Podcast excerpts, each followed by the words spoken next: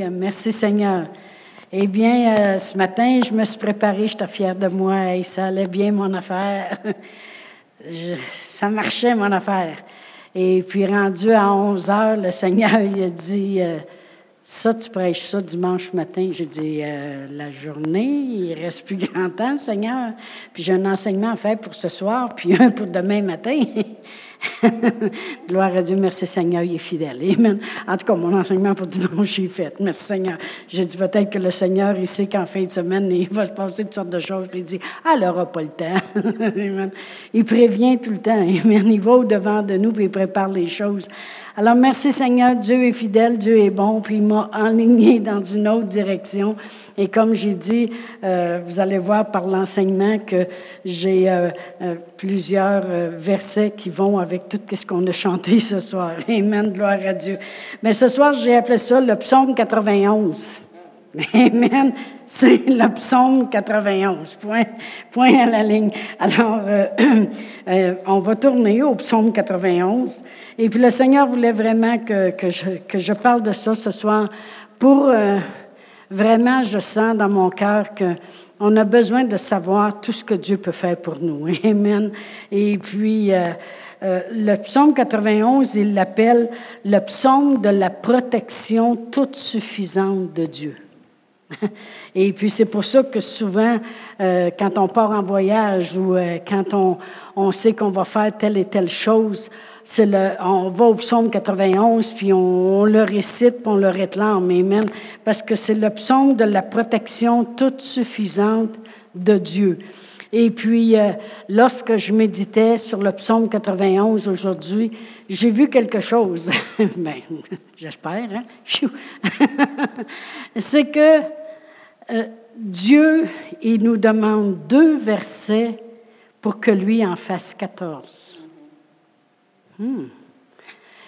Et Dieu me disait, et, et, par ça, c'est comme si Dieu me disait, le, je, je vous demande peu pour comparer à tout ce que je peux faire pour vous comparé à tout ce que je peux faire pour vous. Puis a vraiment l'enseignement, comme j'ai dit ce soir, en étant le psaume 91, on appelle ça un enseignement textuel. C'est parce que je prends le texte au complet, puis on va le, le passer au travers. Il y a différentes sortes de sermons. Justement, vendredi soir, je vais être à, Drummondville pour Emma Québec, parce qu'ils font le, euh, le sermon, puis je suis un des, des jurys de quelle sorte de sermons qu'ils font, puis si c'est bon ou pas bon. Puis on sait que Jonathan, il va être là, fait que zéro. Non, non, c'est des jokes. il dit en plus de tout ça, c'est moi qui prêche, puis c'est vous qui allez être là. J'ai dit oui, monsieur, fais attention à toi. Amen. Alors vraiment, le, psaume 91 que je veux prêcher ce soir, ça va être textuel. Ça veut dire qu'on va passer au travers des versets. Mais je vais surtout mettre l'accent au début sur le verset 1 et 2, qui est les seules choses que Dieu nous demande de faire, puis vous allez voir qu'il ne nous cause pas un bras à part de ça. Je vais les lire, puis après ça, on va y revenir. Le verset 1 et 2, ça dit, Celui qui demeure sous l'abri du Très-Haut, qui repose à l'ombre du Tout-Puissant, je dis à l'Éternel, mon refuge, ma forteresse, mon Dieu en qui je me confie. Ça, c'est les deux versets qui nous demandent à nous de faire quelque chose. Amen. Après ça, quand on arrive au verset 3, là, c'est lui qui commence à dire tout ce qu'il va faire. Et que je vais relire le verset 1. Ça dit, celui qui demeure sous l'abri du Très-Haut. Parce que c'est important, les deux versets, parce que c'est ça qui nous assure les 14 autres versets dans notre vie. Fait que les deux premiers versets sont très, très importants. C'est pour ça qu'on veut passer un peu de temps dessus. Amen. Le restant, on peut juste se réjouir de savoir tout ce qu'il va faire pour nous. Alors, il dit, celui qui demeure sous l'abri du Très-Haut. Vraiment, le, le, mot demeurer, ça veut dire tenir ferme. Celui qui tient ferme pour rester là. Celui qui veut demeurer sous l'abri du Très-Haut. Et euh, on va aller à Jean 15. Jean 15. Et puis, euh, je vais lire le verset 7 de Jean 15. La parole de Dieu dit, Si vous demeurez en moi et que mes paroles demeurent en vous, Demandez ce que vous voudrez et cela vous sera accordé. Alors, c'est très important de savoir, euh, de demeurer. Amen. Demeurer, ça veut dire il faut qu'on reste là. Pourquoi je dis ça? Parce qu'il y a souvent des gens qui vont à Dieu pour avoir quelque chose, mais ils ne demeurent pas là. Autrement dit, il y a une circonstance qui s'élève, puis là, ils s'en vont vers le naturel, vers la circonstance. Puis là, à un moment donné, ils disent, « oh, ben non, c'est vrai, il faudrait que je prie à propos de ça. » Puis là, ils reviennent là. Puis d'un coup, il y a une autre circonstance qui s'élève, puis il y a toutes sortes de choses, puis là, ils s'en vont là.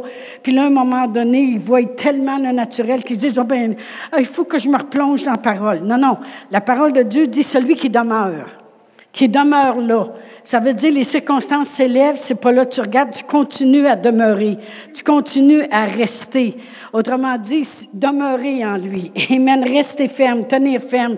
Vous savez, même dans Éphésiens, ça nous le dit, lorsqu'il parle de l'armure, dans Éphésiens 6, ils disent, après avoir tout surmonté, tenez donc ferme. Amen. Alors, tenir ferme, demeurer, rester, c'est rester là. Mais la parole a dit, ça, c'est celui celui qui demeure. Fait qu'il faut demeurer. Amen. Celui qui demeure sous l'abri du Très-Haut. Vous, savez euh, très bien que, euh, que David était capable de demeurer sous l'abri du Très-Haut. Et lorsqu'il a écrit ce psaume-là et qu'il a écrit d'autres euh, par rapport à ça, premièrement, on va aller à 2 Samuel. 2 Samuel. Et puis, je vais aller au chapitre 21. Puis vous allez voir que des fois, vous n'êtes pas les seuls à être fatigués. 2 euh, Samuel, chapitre 21, si je commence à lire au verset 15, ça dit, Les Philistins firent encore la guerre à Israël. David descendit avec ses serviteurs et ils combattirent les, Philistins. David était fatigué. Vous savez comment, combien de combats David peut avoir fait contre les Philistins? Tout jeune, ses frères étaient dans l'armée et puis tout jeune, il était déjà au combat contre Goliath, un géant devant lui. Après ça, il a dû fuir pendant, euh, assez longtemps, pendant que son, son beau-père voulait toujours le tuer parce qu'il savait que l'onction était sur lui et qu'un jour David prendrait sa place, fait qu'il pensait pouvoir l'éliminer. Puis David a souvent été au combat. Puis là, ça dit, les Philistins firent encore, encore une fois, une guerre à l'Éternel. Puis David descendit avec ses serviteurs et ils combattirent les Philistins. David était fatigué et euh, Jishbi Benod, l'un des enfants de Rapha, eut la pensée de tuer David. Tu sais, il a pensé à ça, il a dit, c'est quoi, on pourrait le tuer? Non, non, mais je veux juste vous montrer comment que David on dirait que ça ne l'arrêtait pas de tout bord, tout côté. S'il n'était pas au combat, ce n'était pas la famille qui était après lui, c'était les Philistins. Il est fatigué. Amen. Et il avait une lance, celui qui voulait tuer David, il avait une lance d'un poids de 300 cycles d'airain et il était saint d'une épée neuve. Elle était neuve encore, elle n'avait pas encore été servie. Abishai, fils de Tseruja, vint au, secours de David, frappa le Philistin et le tua. Alors les gens de David jurèrent en lui disant, Tu ne sortiras plus avec nous pour combattre et tu n'éteindras plus pas la langue d'Israël. Autrement dit, non, non, non, non. On risquera pas que tu sois plus là, là comme roi puis régner. Non, non, tu descendras plus au combat avec nous. Si je vais au chapitre 22, alors David a décidé de faire un chant à l'Éternel. À un moment donné, tu sais, il me dit, merci Seigneur que les autres y prennent part avec toi. Amen. David adressa à l'Éternel les paroles de ce cantique lorsque l'Éternel l'eut délivré de la main de tous ses ennemis et de la main de Saül. Il dit, Éternel, l'Éternel est mon rocher, ma forteresse, mon libérateur. Dieu est mon rocher où je trouve un abri. Mon bouclier est la force qui me sauve. ma haute retraite et mon refuge. Ô mon sauveur, tu me garantis de la violence. Et vraiment, lorsque je regardais ça, puis que je revenais au psaume 91 qui dit que l'Éternel, on demeure sous l'abri du Très-Haut, ça veut dire qu'il nous préserve de la violence.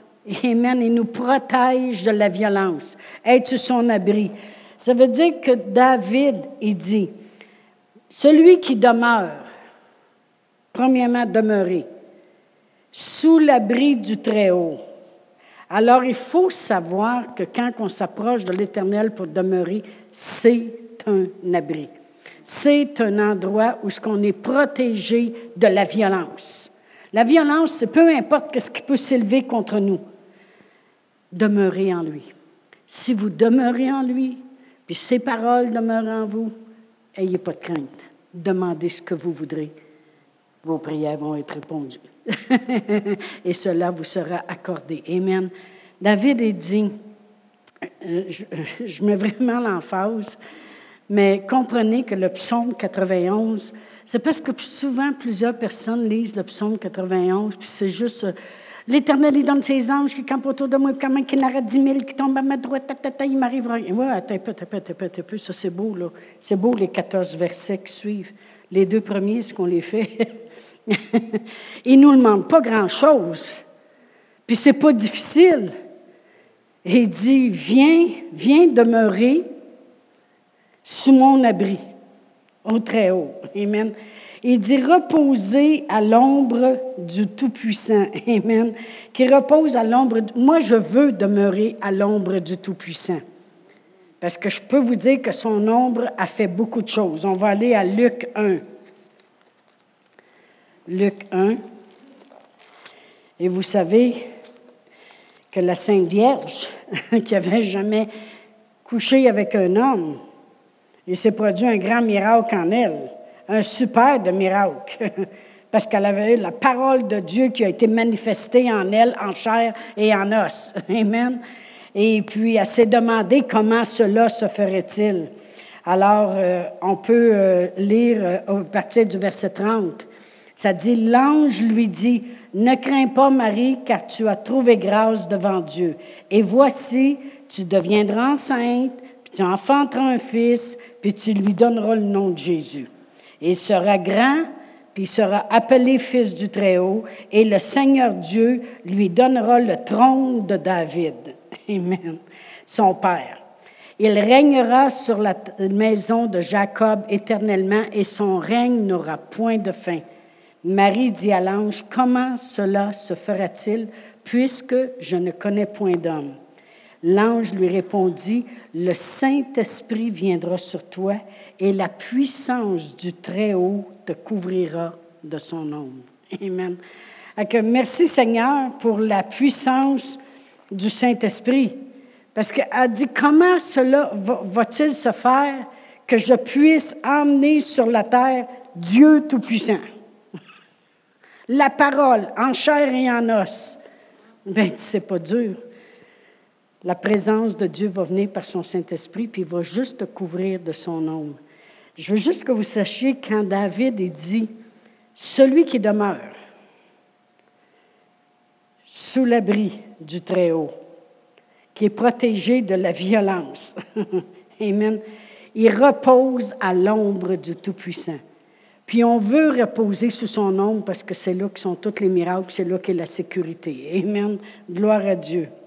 Euh, on repose à l'ombre. Ça fait du bien des fois de sortir du soleil et aller se reposer à l'ombre. Amen. Euh, euh, le soleil, c'est épuisant. Et puis, ben moi, en tout cas, je ne suis pas capable d'aller au soleil. C'est dommage, là. C'est mon seul problème. Si, je, si, j'ai déjà pris une vacance avec mes filles juste avant qu'ils commencent à faire des petits bébés. Et puis, on est allé à Myrtle Beach pas la fin du monde, là. je suis même pas dans le sud encore. Et puis euh, là, je sais qu'il va faire soleil pendant trois jours. Fait que là, c'est des Tylenol aux quatre heures. Parce que j'emmagasine le soleil, puis là, je fais des feux sauvages.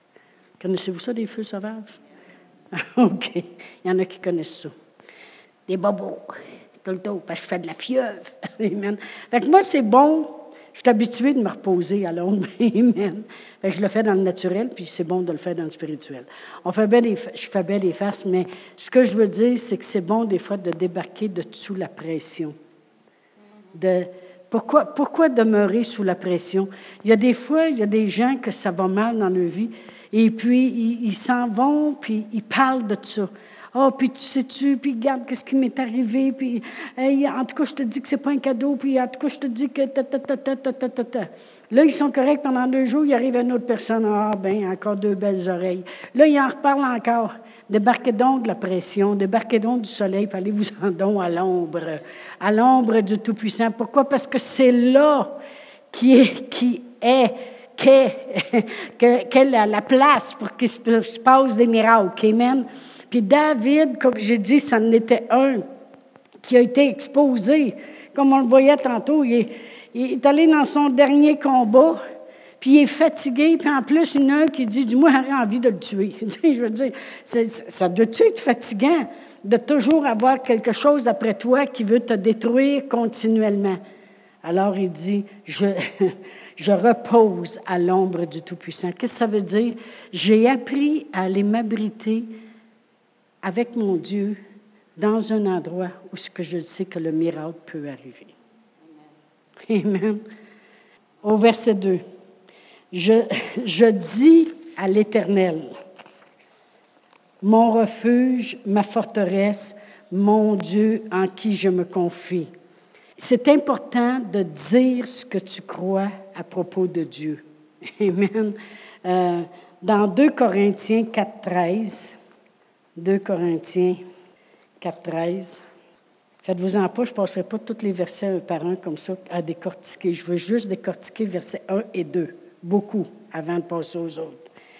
Dans 2 Corinthiens 4, verset 13, il dit, Et comme nous avons le même esprit de foi qui est exprimé dans cette parole de l'Écriture, j'ai cru, c'est pourquoi j'ai parlé. Nous aussi, nous croyons, et c'est pour cela que nous parlons.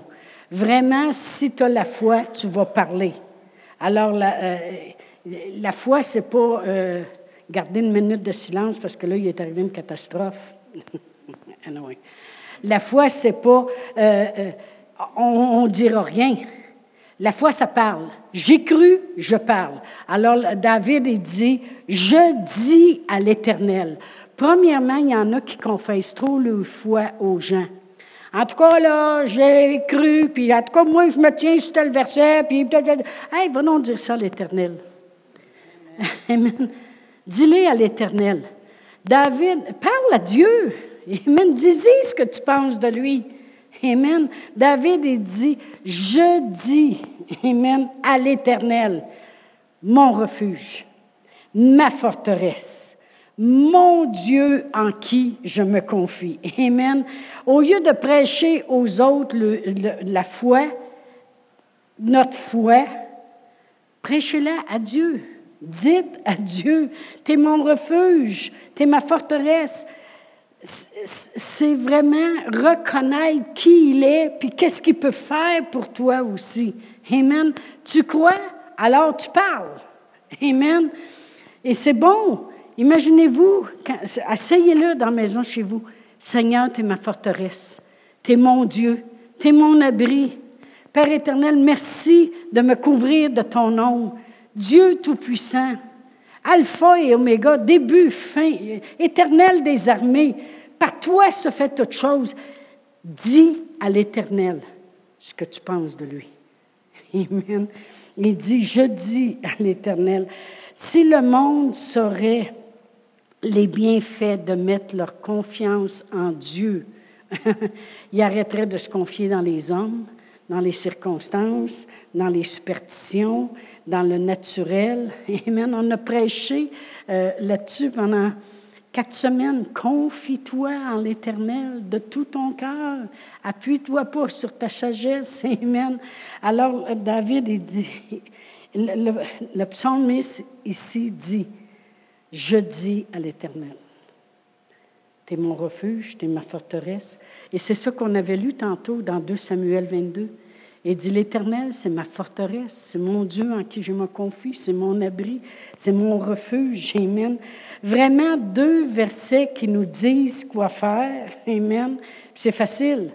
C'est demeure ici, puis confie-toi en lui. Ça, c'est juste ça que Dieu nous demande.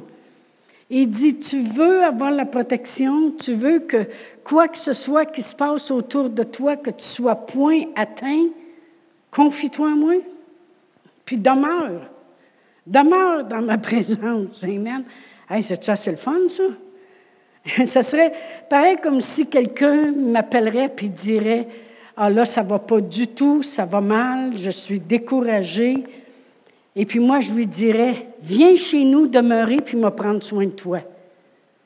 Non, non, mais comment de fois des gens ont dit ça? Viens chez nous, reste chez nous une couple de jours, me prendre soin de toi, ça va faire du bien. Amen. Ah, on dirait Waouh! C'est le fun un peu. Moi, je me souviens, ma sœur Huguette, quand elle restait à Sainte-Clotilde d'Orton, c'était une dizaine de milles, quinzaine de milles plus loin que Drummondville. Toute la famille reste à Drummondville, mais elle, elle reste à l'extérieur. Puis là, son mari est à l'hôpital, et puis elle a le cancer, puis tout ça, puis tout est difficile. Puis à un moment donné, elle a voyage à l'hôpital à tous les jours, au CHU, elle retourne jusqu'à chez eux, puis tout ça. Puis un soir, elle n'en peut plus. Et puis, euh, elle appelle mes parents, puis elle pleure au téléphone. Et puis, euh, mes parents ils ont dit, ben, on peut y aller. Elle dit, ben non, ben non, dérangez-vous pas. Mais à un moment donné, euh, une demi-heure plus tard, elle les a vus arriver dans le cours. Quel réconfort. Elle dit, aussitôt qu'ils sont arrivés, elle dit, on dirait que toute ma peine a parti. Elle dit, j'avais juste à m'accoter sur mes parents, j'avais juste à les écouter, puis les regarder prendre soin de moi. Et puis, euh, des fois, on va dire ça aux gens. Bien, viens chez nous, là, puis ça va te changer les idées, puis on va prendre un bon café, on va prendre soin de toi. Savez-vous que le psaume 91, versets 1 et 2, c'est juste ça que Dieu nous dit? Viens chez nous. Viens chez nous. Demeure sur mon abri. Viens rester chez nous. On va prendre soin de toi. Je méditais, je vous dis, je méditais là-dessus aujourd'hui, j'avais quasiment envie de pleurer, puis je me disais, d'un sens, Seigneur, on complique tellement les choses, puis tout ce que tu nous demandes, c'est viens chez nous. Viens, viens demeurer chez nous. Viens sous mon abri. Repose sous mon ombre. Viens, va prendre soin de toi. 14 versets pour prendre soin de nous autres, qui démontrent comment il va faire quand on vient chez eux. Amen. Oh, gloire à Dieu. Merci Seigneur. Merci Seigneur. Encore une fois, ma Guette m'appelait hier, je allée passer une coupe d'heure avec elle aussi. Ce que ça vient dire, je peux vous dire que Louise, elle l'a très difficile, c'est ainsi. Vraiment difficile. Et puis, euh, elle dit Chantal, tu viendras-tu? Fait, je allée passer la veillée chez eux. J'ai, j'ai les aidés du mieux que je pouvais. Mais euh, oui, des fois, on en vit. C'est juste ça qu'on a besoin. Viens chez nous. Mais c'est ça que Dieu, il nous dit.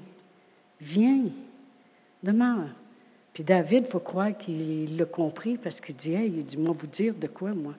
Celui qui demeure sous l'abri du Très-Haut, puis qui repose à l'ombre du Tout-Puissant, celui qui dit à l'Éternel, vraiment, T'es mon refuge, T'es ma forteresse, Amen, T'es mon Dieu en qui je me confie, bien, je peux vous dire quelque chose, verset 3. Il dit, c'est lui qui te délivre du filet de l'oiseleur. c'est ça qui va arriver. Et de la peste et de ses ravages. Savez-vous, Dieu, il ne prend pas des exemples dans la, Bible juste parce que ça y tente. Tiens, là, comme j'ai déjà dit, quand Dieu il parle de rajeunir comme l'aigle, Dieu, il n'a pas juste choisi un animal, puis il dit, tiens, moi, il a dire ça, de rajeunir comme l'aigle, au lieu de dire, il m'a rajeuni comme une souris. Non, non, c'est parce que Dieu sait de quoi il parle. Parce que l'aigle a un moyen pour rajeunir. C'est que quand il vole plus très haut et puis qu'il voit plus très bien, ben il s'en va le plus haut possible dans une montagne, là où il n'y a plus rien qui pousse, qu'il y a juste de la roche. Puis là, il arrache ses plumes pour être sûr qu'il ne volera plus. Et puis il brise son bec sur le bord du rocher, puis il se force à ne pas manger. Puis quand ses ailes repoussent, puis son bec se reforme, il, voit de loin encore comme avant, puis il peut voler très haut comme avant. on peut rajeunir comme l'aigle. On a juste à faire la même chose. Monte en haut de la montagne, arrache tes plumes, brise ton bec, arrête de manger. OK, vous n'êtes pas obligé de monter en haut de la montagne. Faites juste tout vider votre frigidaire puis votre congélateur. Amen. Gloire à Dieu. On n'est pas obligé de se briser le bec. Mais ce que je veux dire, c'est quand Dieu il prend des exemples, c'est qu'il veut qu'on comprenne quelque chose. Amen. Dieu est intelligent. Dieu a créé toute chose. S'il dit qu'il. Parce que David, il dit écoute bien, si tu fais juste demeurer là, là il te délivre du filet de l'oiseleur. Avez-vous déjà vu un filet prendre un oiseau dans le filet de l'oiseleur? On va dire de quoi? Il n'est plus, capable de sortir. Il est pris. Il y a une petite aile de pris d'un trou, puis l'autre, l'autre bord, puis la patte, l'autre bord. Il est pris. Autrement dit, David, il dit, peu importe comment pris tu vas être, il va te sortir de là. Amen. Il te délivre du filet de l'oiseleur, puis de la peste. Des fois, il y en a qui ont des enfants, c'est des petites pestes, là. Ils délivrent de la peste. non, non. De la peste et de ses ravages. Amen. Mais la peste, là, écoutez, c'est des grosses euh, contaminations, puis euh, ça s'attrape, là. C'est comment qu'on appelle ça, en tout cas? Euh, c'est grave. OK? ça se répand comme la peste. Des fois, on va dire ça, hey, ça se répand comme la peste. La peste, ça va vite, ça, ça détruit. Amen. David, il dit, on dit de quoi? C'est? Si tu fais les deux premiers, là, juste t'en aller à bonne place, là, il dit, t'as beau être dans un filet, Dieu va sortir tes pieds du filet. Amen. t'as beau euh, euh, avoir la peste tout autour de toi, plein de ravages, ne t'en fais pas. Il dit, il te couvrira de ses plumes et tu trouveras un refuge sous ses ailes. Amen.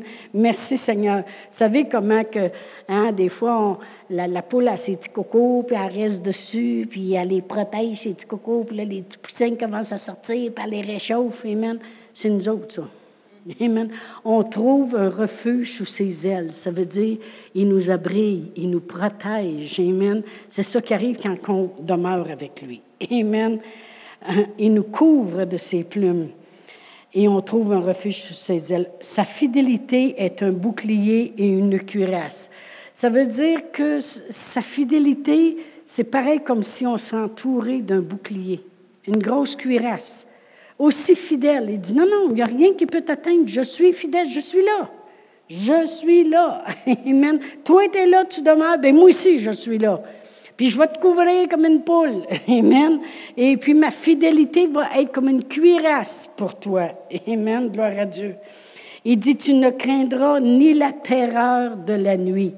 On sait très bien que la nuit, c'est là où ce que je ne sais pas pour vous autres, mais moi, c'est comme ça. Supposons que je me couche avec un fardeau et puis, euh, je vais donner un exemple extravagant, là, que je saurais qu'il y aurait 4, 5, 10 personnes dans l'Église qui sont insatisfaits puis qui peuvent partir. Bien là, là combien de vous savez que la nuit, si tu, si tu te réveilles puis tu te mets à penser à ça, combien de vous savez que ça s'aggrave? Bon, ben là, il va y avoir un split, le monde va partir, l'Église va tomber en tête. Non, non, mais c'est-tu comme ça, vous autres? Ben, OK, c'est avec moi. OK. Ben, moi, je sais qu'on avait, avait un professeur à Réma qui s'appelait Cooper Beatty, puis il était dans les 70 ans, puis il avait un, cancer des intestins quand il nous prêchait. Et puis des fois, il arrêtait, puis il disait, dans le nom de Jésus, t'arrêtes de faire mal, puis il continuait à prêcher. et puis il nous avait dit, il dit, le pire, c'est la nuit. Il dit, c'est pas le jour quand je parle la parole de Dieu, c'est la nuit. Mais la parole de Dieu, parce qu'il dit la nuit, là, c'est, je sais pas, c'est noir, c'est, un temps, on dirait, où tout a l'air sombre, puis les idées viennent. Amen. Mais regardez comment Dieu parle. Il dit, tu ne craindras pas la terreur de la nuit. Ça veut dire, même si dans la nuit, il y aurait de la terreur, toi, tu n'auras pas peur. Ni la flèche qui vole de jour. Fait qu'il dit, écoute bien, dans le jour, tu te sens bien, mais tu es à vue, toi, là. là. hein? C'est bien plus facile de tirer sur quelqu'un avec une flèche dans le jour que la nuit. Hein? Ben, il dit, juste au cas où ce que tu penses que dans le jour, tu seras une cible, Tu ne seras pas. Tu n'as pas besoin d'avoir peur de la terreur de la nuit, puis dans le jour, tu n'as pas besoin d'avoir peur d'être une cible. Merci Seigneur. Gloire à Dieu. En tout cas, ça nous fait réfléchir sur les bontés de Dieu. Amen. Il dit, ni la flèche qui vole de jour, ni la peste qui marche dans les ténèbres, ni la contagion qui frappe en plein midi. Encore une fois, il reparle des ténèbres de nuit, puis il reparle du jour en plein midi. Au verset 7, moi j'ai aimé ça quand, quand je regardais ça. Que mille tombent à mon côté, dix mille à ma droite, je ne serai point atteint. Tu sais, on dit ça souvent. Ah, Seigneur, merci de prendre soin. Quand même qu'il y en aurait mille à mon côté, puis dix mille à ma droite. Est-ce qu'on sait ce qu'on dit? On vient de dire que quand même qu'on serait parmi onze mille personnes qui tombent, Dieu va nous voir, puis lui, il va nous protéger. Non, non, mais quand on commence à regarder ça vraiment dans sa perspective, il parle de 11 000 personnes alentour de nous autres.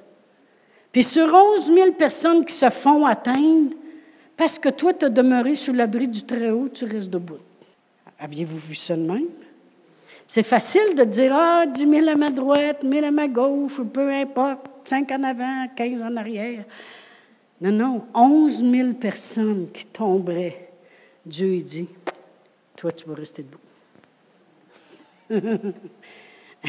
que dix mille, que mille tombent à ma droite, dix mille, euh, mille tombent à mon côté, puis dix mille à ma droite, je ne serai point atteint.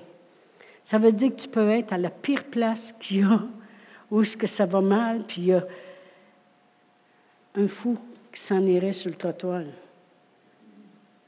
Je ne serai point atteint. Si tu demeures là, puis tu te confies en lui. De mes yeux seulement, de tes yeux seulement, tu regarderas et tu verras la rétribution des méchants. Tu vas seulement voir les choses qui arrivent aux autres. Amen. Il dit, car tu es mon refuge, ô Éternel, je fais de toi, tu fais du Très-Haut ta retraite. Il répète versets 1 et 2. OK? Aucun malheur ne m'arrivera, aucun fléau n'approchera de ma tente. Amen. Une protection entourée. Amen. Comme un bouclier. Car il ordonnera à ses anges de me garder dans toutes mes voies. Si tu demeures là, puis tu es son abri, l'abri du Très-Haut, il va ordonner à ses anges, garde-la. Garde-la dans toutes ses voies. Toutes ses voies, quand Dieu dit toutes, c'est tout. Hein, j'ai cherché dans le dictionnaire, tout, ça veut dire tout. J'ai essayé de voir s'il donnerait une explication pour tout, puis euh, c'est marqué tout. OK. Tout.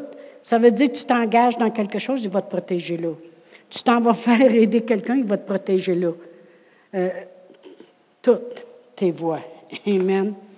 Ils te porteront sur les mains de peur que ton pied ne heurte contre une pierre. Tu marcheras sur le lion et l'aspic, puis tu fouleras le lionceau et le dragon. Autrement dit, le diable est en dessous de tes pieds, toi tu marches dessus, et ce n'est pas ces choses-là qui vont te marcher dessus. Amen. Parce qu'il m'aime, nous autres on aime Dieu, je le délivrerai, Dieu dit. Je le protégerai parce qu'il connaît mon nom. Amen. Il m'invoquera Dieu dit, m'invoquera, je lui répondrai. Je serai avec lui dans la détresse. Je le délivrerai et je le glorifierai. Dieu, il dit, c'est Dieu qui s'engage, je le délivrerai, puis je le glorifierai. Glorifierai, c'est je vais lui faire voir ma gloire. Ça va être glorifiant. Je le rassasirai de longs jours et je lui ferai voir mon salut. Amen. Merci Seigneur. Je le rassasirai de longs jours, je lui ferai voir mon salut. Dans 1 Thessaloniciens 5, 9, 5, verset 9, ça dit, car Dieu ne nous a pas destinés à la colère, mais à la possession du salut. Alors vraiment, quand il dit, je, vous ferai, je leur ferai voir mon salut, c'est vrai. parce qu'il nous l'a fait voir, il nous l'a même fait obtenir, puis il veut nous rendre dans la possession de, de ce salut-là. Amen. Je leur ferai voir mon salut et ils vont posséder mon salut. Merci Seigneur, gloire à Dieu. Et euh, vraiment, euh, je regardais, oups, quand, il dit, euh, il m'invoquera, je lui répondrai, je serai avec lui dans la détresse. On sait très bien que David a écrit aussi le psaume 23 qui dit que si on marche dans la vallée de l'ombre de la mort, on ne craint aucun mal. Sa parole, son onction, la roulette puis le bâton nous rassurent. Amen. Alors, c'est important de demeurer juste deux versets nous assurent tout ça. Il n'y a pas aucun endroit où on peut tomber si on demeure. Si on demeure en lui. Amen, gloire à Dieu. Merci Seigneur.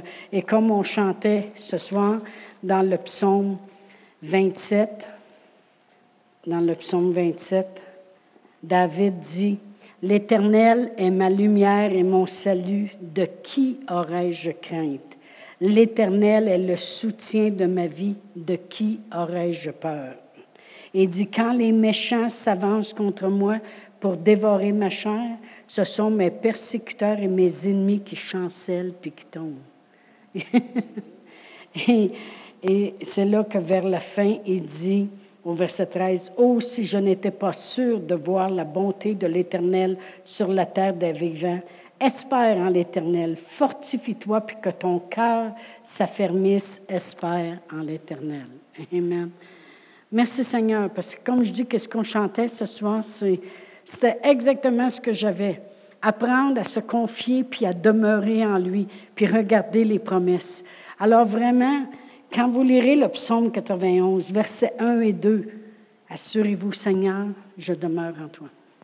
Je ne regarde pas ailleurs, seulement toi. Puis je demeure sous ton abri, au Père. Puis je le sais qu'est-ce que ton abri peut faire, Seigneur. Puis je repose sous l'ombre du Tout-Puissant. Seigneur, je le sais qu'est-ce que ton ombre fait. Je ne veux pas tomber enceinte, là, mais non, non. Seigneur, je, Dites-lui, tu lui dis, Seigneur, je crois que tu es mon refuge, je crois que tu es celui qui prend soin, tu es celui qui pourvoit tous mes besoins, tu es celui qui, qui, qui me donne, c'est celui qui me donne avant que je le demande. C'est celui qui a pourvu à ma guérison avant même que, que je sois malade. C'était déjà pourvu il y a 2000 ans passés. Il a dit, elle va tomber malade. Jésus, sauf à la croix. non, non, mais, wow!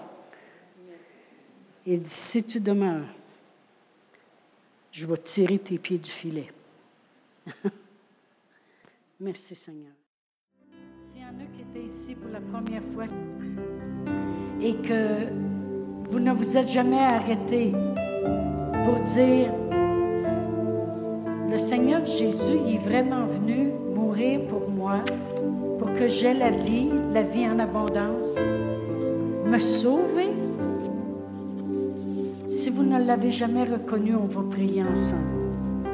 C'est très important de le reconnaître comme votre sauveur, de reconnaître que Dieu y avait un plan, puis son plan il était parfait. Alors, si vous voulez, on va prier ensemble. Père éternel, je crois dans mon cœur que Jésus est venu envoyé de toi, rempli d'amour. Il est venu me sauver. Il a payé le prix du pardon de mes péchés. Il a, il a souffert pour que je ne souffre plus. Seigneur Jésus, je fais de toi le Seigneur de ma vie et le Sauveur de ma vie.